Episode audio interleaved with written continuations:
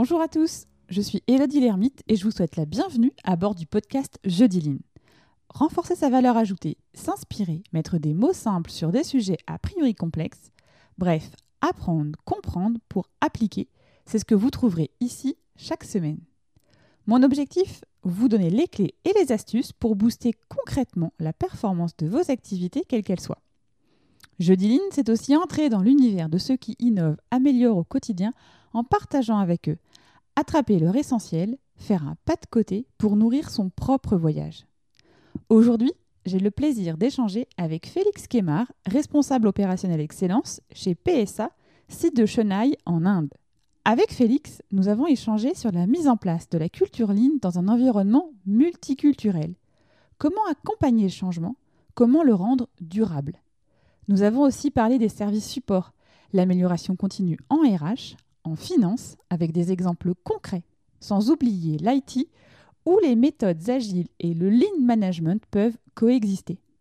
Je ne vous en dis pas plus et je vous laisse prendre part à la discussion.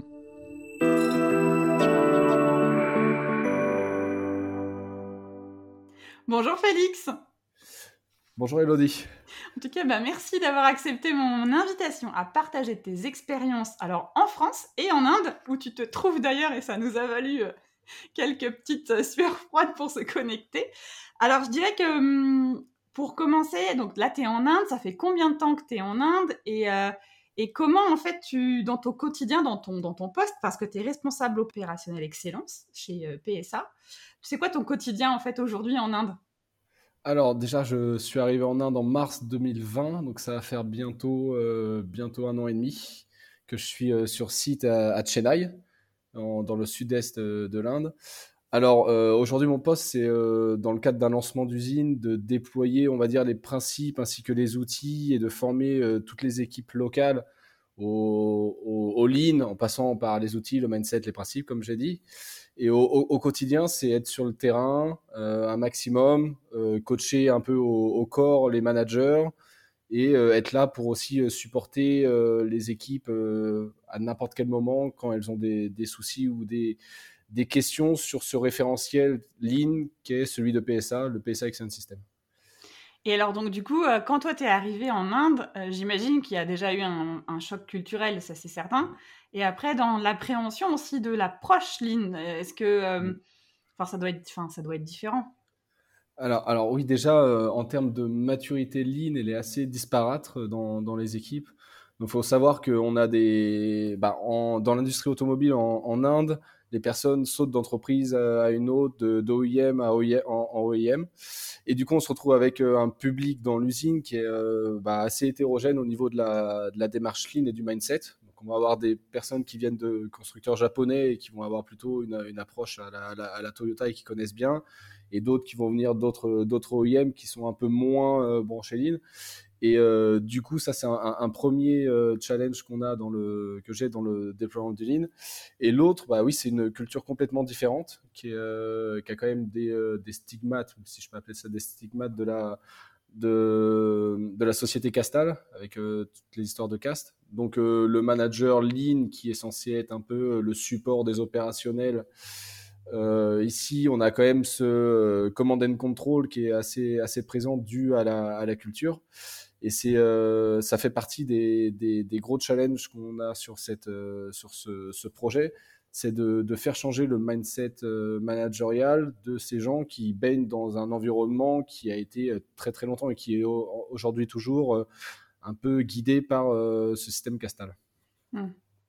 Et alors, donc, du coup, tu disais tout à l'heure, ça veut dire que les personnes, enfin, tu disais qu'il y avait un, turnover assez important. Et donc, euh, ça, c'est lié à quoi? C'est lié à la culture, en fait. Euh, c'est la culture là-bas? C'est qu'ils restent pas très, très longtemps dans une entreprise. Et, euh, et, enfin, c'est un challenge pour toi, mais est-ce que du coup, ça peut être aussi une opportunité? Enfin, j'imagine que des gens qui ont travaillé chez Toyota, c'est quand même. on va dire l'origine du, du, truc. Mmh. Est-ce que tu, enfin, est-ce qu'ils sont dans la logique de partage des bonnes pratiques ou pas du tout? Alors oui, ceux qui sont euh, avec un mindset lean, on va dire, assez développé, ils sont toujours, euh, toujours OK pour partager, etc. Bah, ça fait partie aussi des, principes hein, d'apprendre ensemble et de, partager. Donc ça, oui, c'est euh, très bénéfique. Bah, cette hétérogénéité, elle est très bénéfique dans le sens où bah, moi aussi j'apprends et on apprend ensemble et puis on, crée quelque chose ensemble. après, le, le turnover, c'est quelque chose qui est quand même très compliqué en Inde. Bah, d'une part parce que bah, beaucoup d'entreprises euh, ne, sont pas, n'adoptent pas un principe, bah, les principes lean jusqu'au bout en mettant l'humain au centre de, au, centre de la de l'entreprise. Et du coup, ça pousse les, euh, les personnes qui, ont, à un moment, arrivent à un plafond de verre dans leur développement, à se dire bah, je change d'entreprise euh, tous les 2-3 ans et ça me permet d'évoluer. Sachant que ici, en Inde, il y a un, on va dire, beaucoup de, d'employés, de, potentiels employés, vu que la population est énorme. Et euh, il y a beaucoup de concurrence sur le marché de l'emploi. Donc euh, les personnes, si euh, on ne leur propose pas d'évolution et qui sont demandeurs d'une évolution, bah, peut-être qu'on va aller chercher quelqu'un d'autre qui est sur le marché de l'emploi, parce que le marché de l'emploi, il est, presque saturé. Il, y a, énormément de monde sur le, bah, en attente, en attente d'emploi.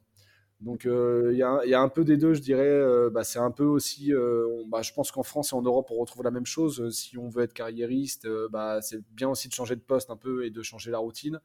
Mais ici, il y a aussi ce, contexte de l'employabilité qui est assez complexe hmm. pour, tous nos amis indiens.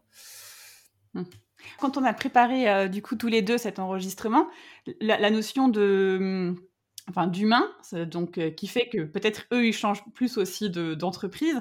Mais en tout cas pour toi c'est quelque chose qui te tient hyper à cœur et tu démarres ton, enfin dans ce que tu m'expliquais, tu démarres ton accompagnement euh, vraiment par rapport à l'humain et non par rapport à euh, vraiment la démarche lean, enfin comment dire de former avec des outils. C'est l'humain d'abord et après tu l'amènes vers les outils, c'est ça? Ouais. Alors, le, moi, c'est un peu euh, ma petite touche, bah, enfin ma petite touche, je pense qu'on est beaucoup comme ça, mais de, de mettre l'humain en centre parce que, bah, au final, euh, qu'on fasse des voitures, qu'on fasse euh, des téléphones, qu'on fasse n'importe quoi, au, final, il y a quand même un humain qui est là pour délivrer la performance. Et si cet humain, il n'est pas dans des bonnes conditions de motivation, de sécurité, de, bah, si on ne on stimule pas l'humain à s'améliorer, on peut améliorer des processus, on peut améliorer quelque chose, mais euh, pour moi, la base, ça reste, l'humain. Et je commence toujours par ça, aussi parce que bah, je suis assez humaniste et je, considère qu'on doit être dans une société aujourd'hui de l'entreprise, bah, une société en général et dans les entreprises, on doit être euh, de plus en plus branché euh, sur le côté humain pour atteindre la performance bah, extérieure vue par le client, mais aussi pour avoir un, cadre de vie, un cadre de, de vie professionnelle, je vais dire, Mmh. qui est euh, assez équilibré. Et c'est aujourd'hui ce que beaucoup de gens demandent. La nouvelle génération, elle est beaucoup demandeuse de ça. On le voit aujourd'hui avec le télétravail, etc. On, est beaucoup demandeurs d'une vie professionnelle équilibrée avec la vie personnelle. Et ça, je pense que dans le lean, c'est quelque chose qu'on retrouve aussi. C'est respecter les, personnes. Donc, respecter les personnes, ça veut dire ne pas les, les surcharger, ne pas leur donner du boulot qui n'est pas intéressant. Et c'est là-dessus que je me base, je base ma réflexion. Comment tu les, les, par exemple les managers dans leur quotidien, comment toi tu vas les accompagner du coup dans cette philosophie lean, euh, comment au quotidien, mmh. comment ça se concrétise? Alors, euh, je veux dire, ça dépend du public. Les, managers qui sont assez matures, bah, on va aller chercher euh, du coaching. Bon, on va essayer de leur montrer un peu une vision plus, plus euh, élevé, si je puis dire, de, de ce qu'il y a dans les principes. Donc, je vais aller, par exemple, une personne qui va être très branchée amélioration des processus, euh, Kaizen, etc. Bah, je vais apporter cette vision un peu humaine euh, de lui dire, bah, OK, le Kaizen, c'est bien, mais il faut qu'au centre de ça, tu, tu impliques tes collaborateurs, ce genre, ce genre de choses. Donc c'est du coaching sur le terrain à travers le, bah, en allant sur le Gamba avec les personnes et puis en, essayant de poser des questions c'est vraiment l'approche que j'essaye d'avoir. Et par contre, pour des, euh, bah, pour des personnes qui sont un peu moins matures, je dirais, ou qui ont un peu plus de mal à comprendre le système et à comprendre la vision, bah, c'est leur donner du sens. Donc, euh, donner du sens, c'est expliquer pourquoi on fait ça, essayer de donner une vision de long terme. de, de, pourquoi on, implémente des, principes et des outils lean dans l'entreprise, pourquoi, et ça, c'est d'ailleurs quelque chose qui est compliqué quand on a un turnover à 3 ans, parce que la vision lean est censée être quand même un peu, un peu plus longue. Donc, mmh. on, bah, en Inde, c'est quelque chose qu'on qu'on a en face de nous quand même, c'est euh, bah, ce, ce, paradoxe entre ok, on, veut faire de l'amélioration continue, on veut euh, faire du lean, mais euh, si on a un environnement qui bouge tous les deux ans, bah, comment on fait pour stabiliser? Donc c'est, ça demande aussi une réflexion sur l'approche du, du déploiement du lean. Et aujourd'hui, bah, je peux dire que ça fait un an et demi que je suis en poste et on va dire qu'on essaye, on, j'apprends aussi à travers le coaching de dire ah bah ça ça marche pas, ça ça marche, ça marche sur ce public et ça marchera peut-être pas sur, euh, sur l'autre et puis on essaye euh, on, essaye avec avec mes collègues de, de, construire quelque chose petit à petit pour euh, rendre ça périn. Et du coup, tu as des exemples là par exemple de ce que enfin de succès que tu te dis là ça ça, ça a bien fonctionné. Ouais, alors euh, bah, un, des meilleurs exemples, je pense, bon, ça reste sur, euh, un an, mais c'est euh, justement un manager qui était assez directif, même très directif, qui n'aimait pas qu'on lui remonte les, problèmes, par exemple, qui allait donner des ordres sans aller sur le terrain. Et euh, aujourd'hui, ce manager, bah, il commence à aller sur le terrain, aller parler euh, aux opérateurs, donc euh, même pas à la ligne managériale, on va dire le middle management, mais il va aller parler aux gens, il va essayer de comprendre ce qui se passe, et, il va être plus au, plus au fait de, de, ce qui se passe sur le terrain. Par ce, bah, par ce biais-là, il va aussi mieux accepter euh, les écarts à la performance parce qu'il va comprendre tout de suite pourquoi on a un écart. Il va pas, euh, on va dire, rejeter la, pierre à la personne qui arrive avec un, mm. indicateur rouge. Donc ça, je pense que c'est un, gros point parce que c'est vraiment une transformation euh, de, de philosophie managériale ou de, posture managériale, je dirais. C'est vraiment un changement et qu'on voit. Bon, c'est quand même un changement qui est, long et qui est doux hein, parce que ça se fait pas du jour au lendemain mais c'est une petite victoire. Bah, c'est une personne parmi d'autres, mais c'est un, mm. des managers que je vois avec le, l'évolution la, plus flagrante parce qu'aujourd'hui, bah, il va aller voir ses équipes et ses équipes vont avoir le sourire et ça, c'est déjà quelque chose de, de, très important euh, dans, dans, son management d'équipe. Mm. Et euh, donc là, on a parlé surtout du coup de l'Inde. Tu as aussi travaillé mm. en France donc là, on va dire que la culture en Inde, évidemment, est différente de la culture en France. C'est, mmh. comment dire, le raccourci, c'est de se dire c'est complètement différent, il n'y a aucun point de comparaison, enfin, aucun point enfin, pas de comparaison, mais aucun point parallèle, on va dire, entre les deux cultures, où et finalement, il y a des. Il y a des sujets sur lesquels on va se retrouver, que l'on habite en Inde ou que l'on habite en France. Alors, je, pense que les, les principes lignes, ils restent les mêmes et je pour moi, c'est applicable euh, partout, dans n'importe quel contexte. Suffit de bien, bien comprendre quels sont les, principes et la, finalité de, du Lean pour pouvoir l'appliquer. Après, dans l'approche de comment on, l'amène, euh, c'est vrai que c'est un public qui est très différent. Donc là, déjà, il faut euh, arriver à avoir la confiance des équipes quand on est coach, bah, quand on est coach ou responsable d'excellence opérationnelle. Il faut avoir dans un premier temps, la confiance des équipes, quelque chose qu'on acquiert peut-être plus facilement en France qu'en mm. Inde. La confiance du, management qui est habitué à tenir, euh, bah, tenir les rênes de, de, sa zone ou de son département et qui n'aime pas trop lâcher et se remettre en, se remettre en question, je dirais.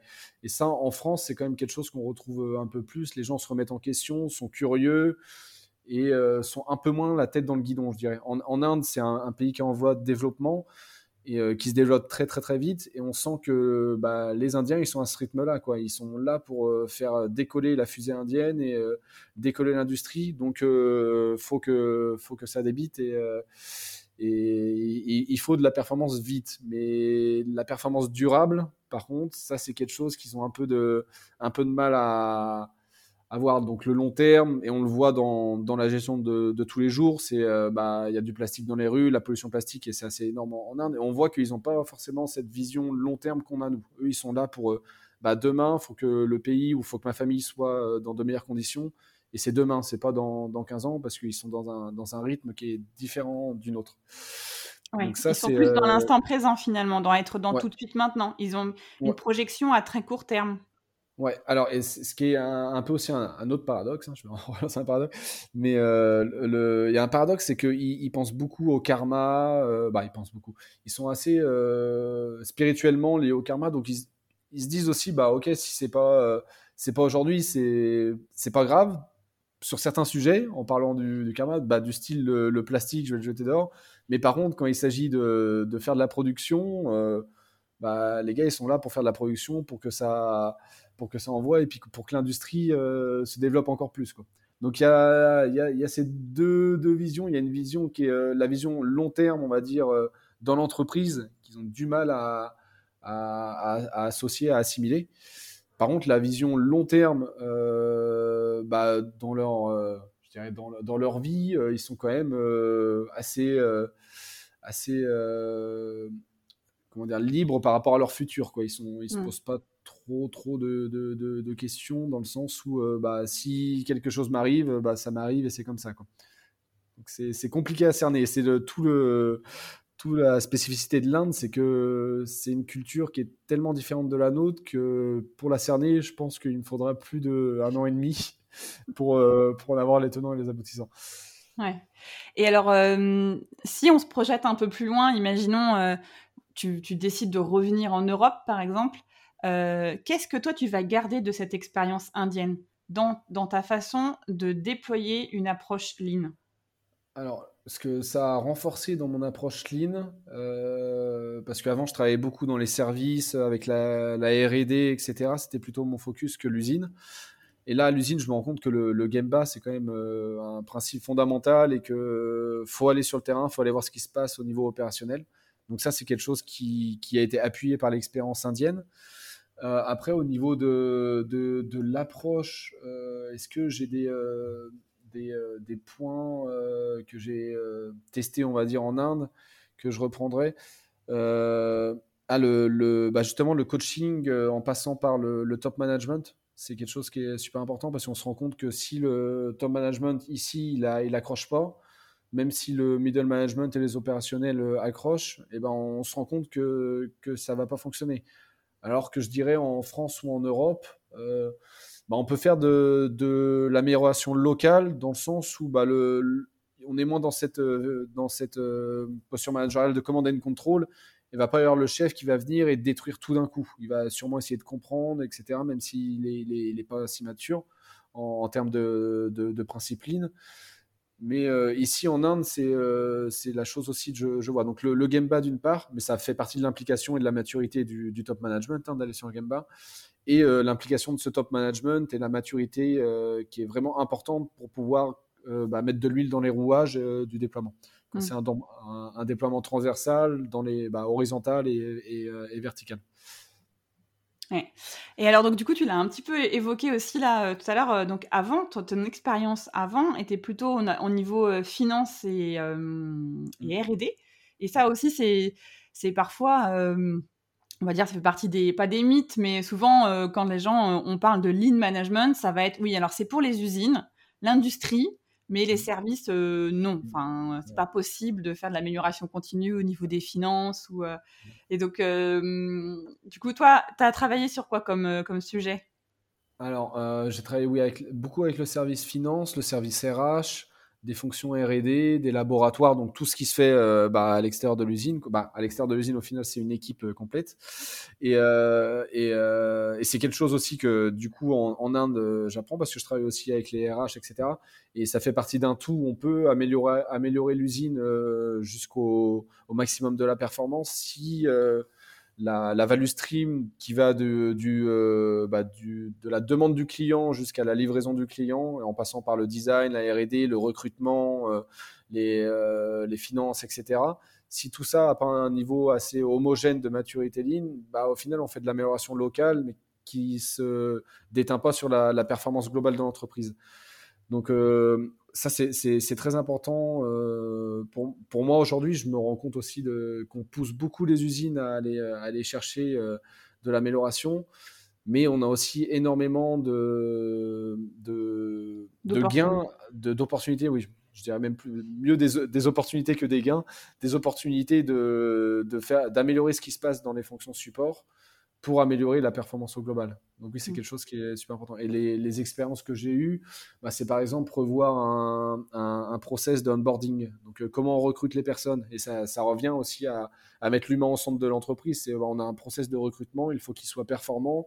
Pourquoi? Bah, Pour qu'on ait euh, déjà les bons profils au bon moment mais aussi que ces personnes qui rejoignent l'entreprise soient dans un bon dans un bon, mood, si je peux dire, et qu'ils soient motivés dès le premier jour. Et, qu'on, et, ce qu'on disait aussi, c'est que bah, le, l'onboarding, il se finit jamais parce que quelqu'un qui, rentre dans une entreprise, ça doit, bah, il doit y rester le plus longtemps possible. Et le service RH doit stimuler cette motivation. Donc on peut retrouver des indicateurs, on peut retrouver plein de choses qui sont similaires à l'usine.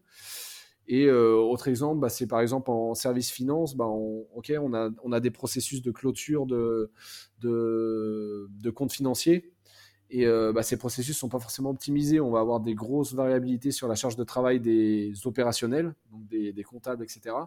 Et bah, ça revient au même qu'à l'usine. On n'aimerait pas qu'il y ait un poste qui soit euh, au four et au moulin et que l'autre poste à côté, euh, ça fait partie aussi du, du line balancing, donc de l'équilibrage du, du, poste comme on fait en manufacturing, qui se met assez facilement en parallèle dans les fonctions support. Ça, c'est quelque chose que, je, que j'ai expérimenté et que je, je pense qu'il y a beaucoup d'avenir dans le, dans le déploiement du lean management et des, des principes d'excellence opérationnelle. Là, du, après, euh, là, c'est un peu la question piège, hein, parce qu'on n'avait pas forcément préparé celle-là, mais euh, dans, dans, ce que tu disais par rapport aux finances ou dans ce que tu as pu euh, faire au niveau de la RH, tu te souviendrais par exemple de chiffres, enfin, tu vois, d'avant, après? Enfin, bon, après, c'est vrai que moi, le, je, toujours, je suis toujours sur les chiffres, mais c'est le principe aussi du lean, de se dire un avant-après, c'est toujours marquant. D'accord. Donc, des, mesures. Alors, je me rappelle à, peu près, je sais que pour le, processus de, clôture financière, bah, le taux de juste à temps, au final, avant, il n'était pas à 100%. Et après euh, avoir fait euh, cette revue de process et implémenter des principes avec des outils aussi qui sont, qui sont euh, adaptés pour le contexte, bien sûr. Et bah, après avoir fait ça, ils arrivaient à avoir 100% de juste à temps sur la livraison de la clôture financière. Donc mm. après 2-3 mois de monitoring et de ça se fait pas tout de suite parce qu'il faut utiliser les outils, il faut les euh, faut fine tuner, il faut ajuster par rapport à, ce qu'on voit. Mais une fois qu'on avait rendu visuel, le, la première chose c'était rendre visuel déjà le l'activité, quelque chose qu'on a à l'usine, bah, on va sur le Gemba, euh, c'est visuel. Alors que dans la finance, bah, tout le monde est derrière son ordinateur, si on ne le rend pas visuel, eh ben, on ne voit pas les problèmes.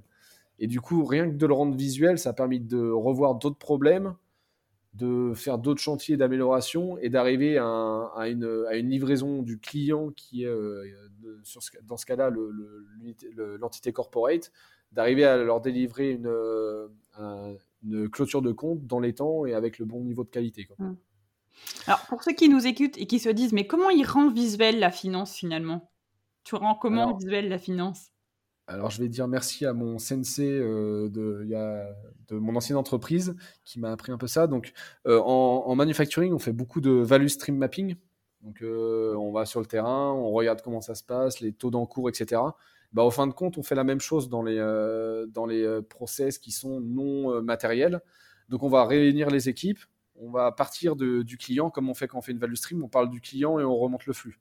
Bah, on part du client et puis on va juste lui demander, bon, ok, de quoi tu as, besoin à la fin de, ce process-là. Donc ce process, on va dire, c'est la clôture financière. Bah, le client, c'est peut-être le corporate. Le corporate, il définit son livrable comme étant la clôture des comptes euh, avec euh, zéro, euh, zéro défaut et à cette heure-là, ce, jour, ce jour-ci.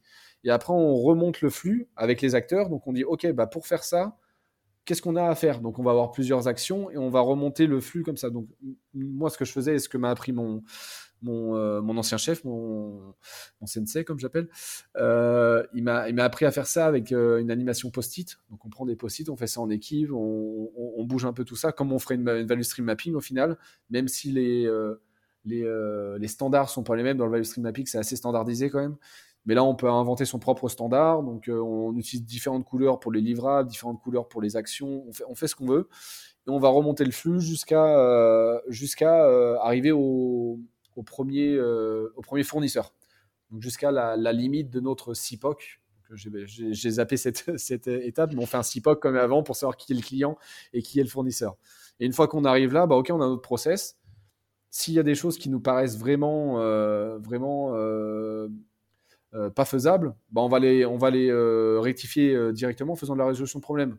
Ok, bon, bah, on peut voir qu'il y a, je sais pas, Georges de la Compta qui a trois, choses, trois choses à faire à la fois et qui arrivent au même moment.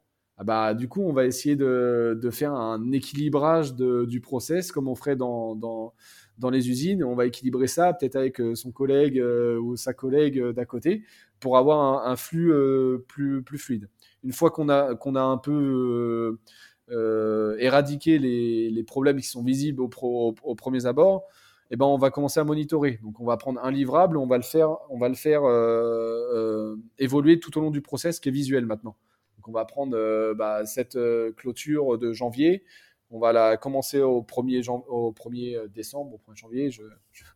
les, deux exemples sont bons. Et on va la faire évoluer. On va voir avec un, management quotidien. Donc, ça peut être une réunion. Nous, c'était une réunion 5 ou 10 minutes devant ce, devant ce process qui était visuel pour voir bah, est-ce qu'on a des, des, des goulots d'étranglement? Est-ce qu'on a des, problèmes? Est-ce que quelqu'un a besoin de, d'aide? Est-ce qu'on a des problèmes sur les livrables? Un, jour, peut-être qu'on va dire bah ok, je viens de, finir euh, cette étape du process, et euh, le process d'après dit ah bah non, tu l'as pas fini, t'as pas fait ça. Et eh ben on va se rendre compte qu'il y a un problème dans la définition de ce qu'il y a à faire, et ça amène à de la standardisation. Ce genre de choses qui arrivent assez facilement. Et c'est c'est vraiment des, euh, des quick wins des, des, des, dans le monde de la pas que de la finance, des fonctions support j'ai mm. trouvé que c'était vraiment des choses assez simples à mettre en place. Dans, dans le manufacturing, on va mettre du standard, on va améliorer standard jusqu'au bout, jusqu'à l'optimisation maximale. Là, juste mettre un standard, ça, ça, résout, euh, bah, ça, ça, résout la tête de Pareto. Quoi. Ça peut résoudre 80% des, euh, des, des, problèmes qu'on a. Et on s'y retrouve en faisant ça. Et après, quand on monte en maturité, j'ai pas eu l'occasion de monter trop en maturité comme on le fait dans le manufacturing avec euh, vraiment des, euh, je sais pas, du One Piece Flow, du Pool, euh, du pool Flow, des choses comme ça que j'ai pas mis en place dans les supports. Mais c'est, c'est peut-être l'avenir qu'il y a et ce qu'on voit aussi dans les, méthodes agiles, il y a un peu de ça. Quoi. Donc, hmm. c'est quelque chose qui, qui arrive assez vite. Ouais, alors du coup, tu parlais de méthodes agiles. ça aussi, c'est des choses que tu utilises aussi toi dans ton quotidien? Ouais, alors euh, j'avais fait une formation Scrum Master euh, pour savoir un peu euh, ce que c'était.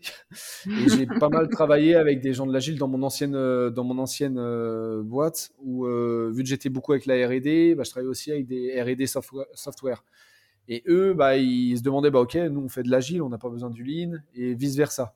Et du coup, on est arrivé euh, à discuter ensemble pour euh, créer un framework qui est euh, Lean Agile et qui aujourd'hui est encore en place dans cette, dans cette entreprise. Je suis encore en contact avec eux. Où on se dit, bah, au final, c'est le même principe. C'est deux outils pour deux contextes différents. Comme on aurait un outil pour, pour l'équipe finance, ça sera différent de, de l'outil qu'on a dans le mm. manufacturing. Au final, les outils diffèrent, mais les principes restent essentiellement les mêmes, même s'il y a une notion de rythme qui est un peu plus, un peu plus visible dans l'agile mais euh, ça reste, euh, pour moi, ça reste les, mêmes choses, comme la théorie des contraintes. Toutes ces, tous ces domaines qui sont dans le dans l'excellence opérationnelle, je trouve que ça se rejoint vraiment au niveau du mindset, c'est servir le client, servir les employés de la meilleure manière et faire ça de façon fluide. Mmh. Est-ce que du euh, coup tu gardes de l'agile toi dans, dans, ton animation au quotidien? Alors ça m'arrive de, ça m'arrive par exemple de faire des des tableaux Kanban euh, qu'on ferait dans, dans, la gestion de projet agile. C'est juste des petits, je prends juste des petits blocs parce que le, le Scrum, les sprints, etc. Ça, ça, ça s'adapte pas forcément au monde mm. du manufacturing et au monde où je suis, qui est un projet qui est assez long de lancement d'usine, qui est même très très long. Même si je pense que ça pourrait s'appliquer, mais euh, je laisse les chefs de projet faire. Et, euh, et du coup, par contre, il va y avoir des petites choses. Bah, si on me dit oui, euh, bah là, dans deux semaines, on a ça à faire, euh, c'est notre focus, bah, peut-être qu'on peut lancer un petit Kanban avec les équipes et puis dans nos réunions de cinq minutes, au lieu de parler KPI, etc., on va, on va faire l'évolution de, de l'avancement de ce mini-projet dans le projet. Alors, pour ceux qui ne connaissent pas du tout la méthode agile, donc le Kanban en agile, c'est, si je me souviens bien, il y a le en cours à faire et réaliser. Ouais, alors ça, c'est c'est, on va dire, le, le, plus, le plus simple. En, fait, le Kanban, il va se baser sur un, sur un process donc, qui peut être défini par un process mapping, comme je disais tout à l'heure avec les post-it. Et une fois qu'on a ça, bah, on a des étapes process. Donc, on va, mhm. les, on, va les, on va les scinder en différents groupes. Et le plus simple, c'est de dire, bah, le, le, le process le plus simple, c'est j'ai quelque chose à faire, je le fais, je l'ai fait. Donc ça, c'est celui qu'on retrouve un peu, un, peu partout parce qu'il est très simple. On n'a pas besoin de, de mapper le, le process pour, euh, pour faire son Kanban. Mais l'idéal, c'est de, bah, je sais pas, on est pizzaiolo, on veut faire de l'agile. Bah, euh, au final, au premier, la première étape, ça va être, bah, j'ai fait mon euh, ma pâte. Après, j'ai mis la tomate, j'ai mis les, j'ai mis la sauce tomate, j'ai, j'ai mis les ingrédients et je l'ai cuite. Et on peut faire évoluer dans le Kanban bah, une pizza par une pizza, un livrable par livrable selon le process. Donc, ce qu'on retrouve souvent dans les méthodes agiles, c'est vraiment ce, celui-là, parce que quand on a un process qui n'est pas standardisé, justement, eh ben, on a du mal à le définir, ce, ce process. Parce que bah, si on change tout le temps, euh, à chaque étape, il y a des, variantes, il y a beaucoup de variabilité, le travail n'est pas monotone, bah, n'est pas standardisé ou monotone. Et bah, dans ce cas-là, on va utiliser le, process le plus simple qui est à faire, euh, bah, à faire en cours et, euh, et, fini. Et on peut se driver avec ça, ça suffit parce qu'on peut déjà se limiter les, les encours pour éviter de faire du multitasking. Et c'est déjà une première étape vers l'amélioration de ne pas faire du, multitasking. Et c'est ce qu'ils font dans les méthodes agiles où ils se donnent, ben, OK, ben, on a une période de temps donnée, je suis capable de faire ça et pas plus. Faut pas me, faut pas me sur, euh, me surmener, me surmener, surbooker, euh, me surbooker exactement. Ça marche aussi pour, euh, bah, pour justement éviter ce multitasking qui va au final euh, impacter le projet. Hmm. Ouais. Et ça permet aussi de piloter encore. Et en fait, on revient toujours à, la, à ce qu'on a discuté au début. En fait, ça te permet de piloter ton équipe, de les accompagner, de les coacher, d'identifier là où ils auraient peut-être besoin d'un accompagnement et, et de voir euh, un peu le comment je peux t'aider euh, pour que tu puisses réussir ta tâche, quoi. Ouais. Ouais, mais et, ça revient à mon, bah, mon chef dans l'excellence opérationnelle chez PSA qui euh, simplifie beaucoup et je trouve c'est c'est assez simpliste, mais c'est très très euh, bien trouvé.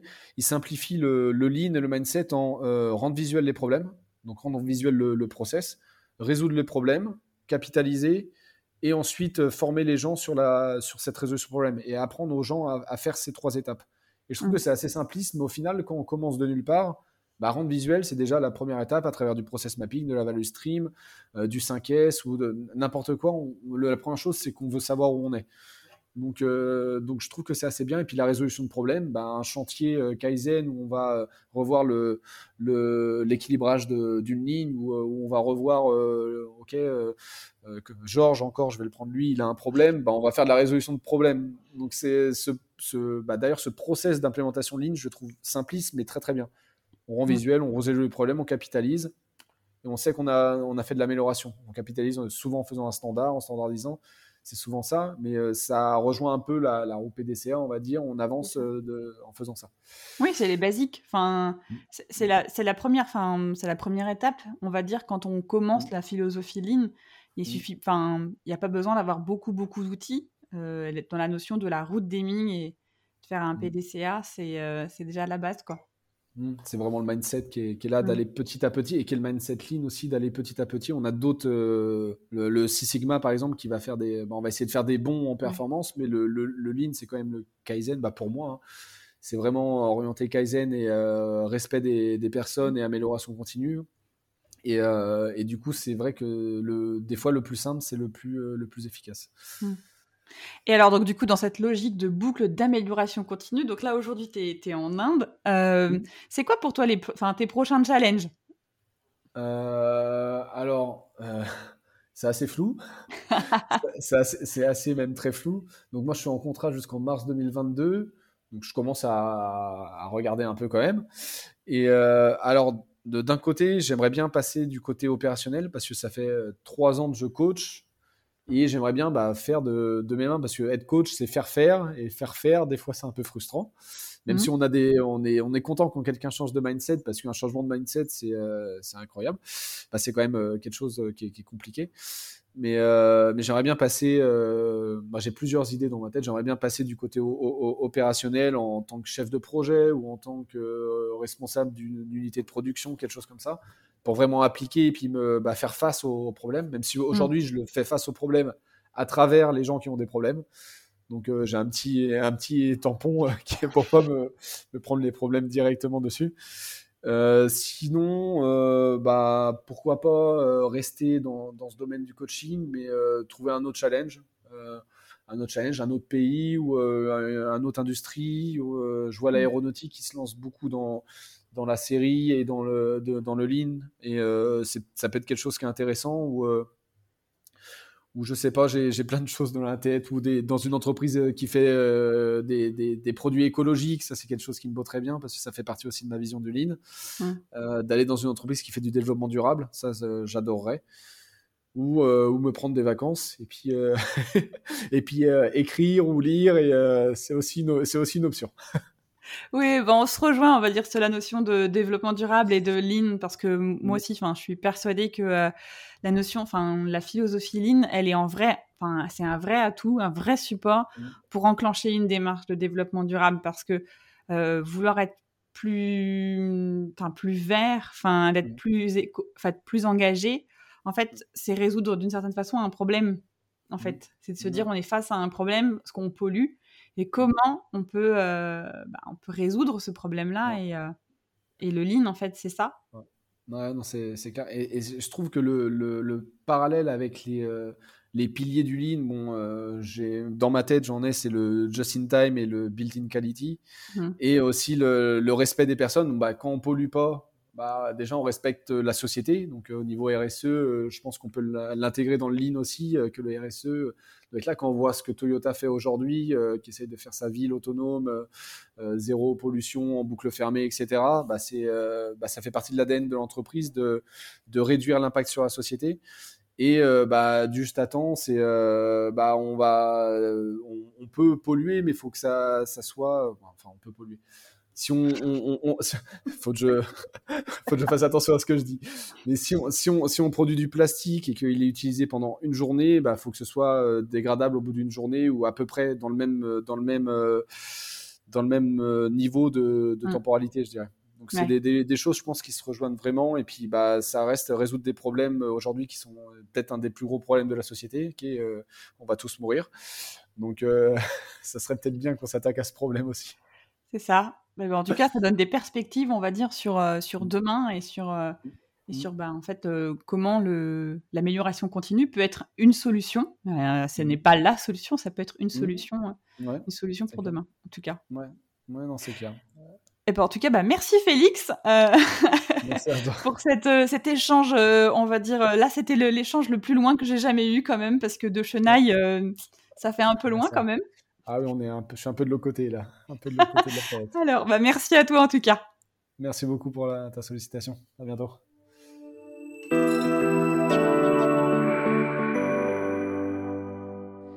J'espère que cet échange vous a inspiré et donné des clés pour expérimenter.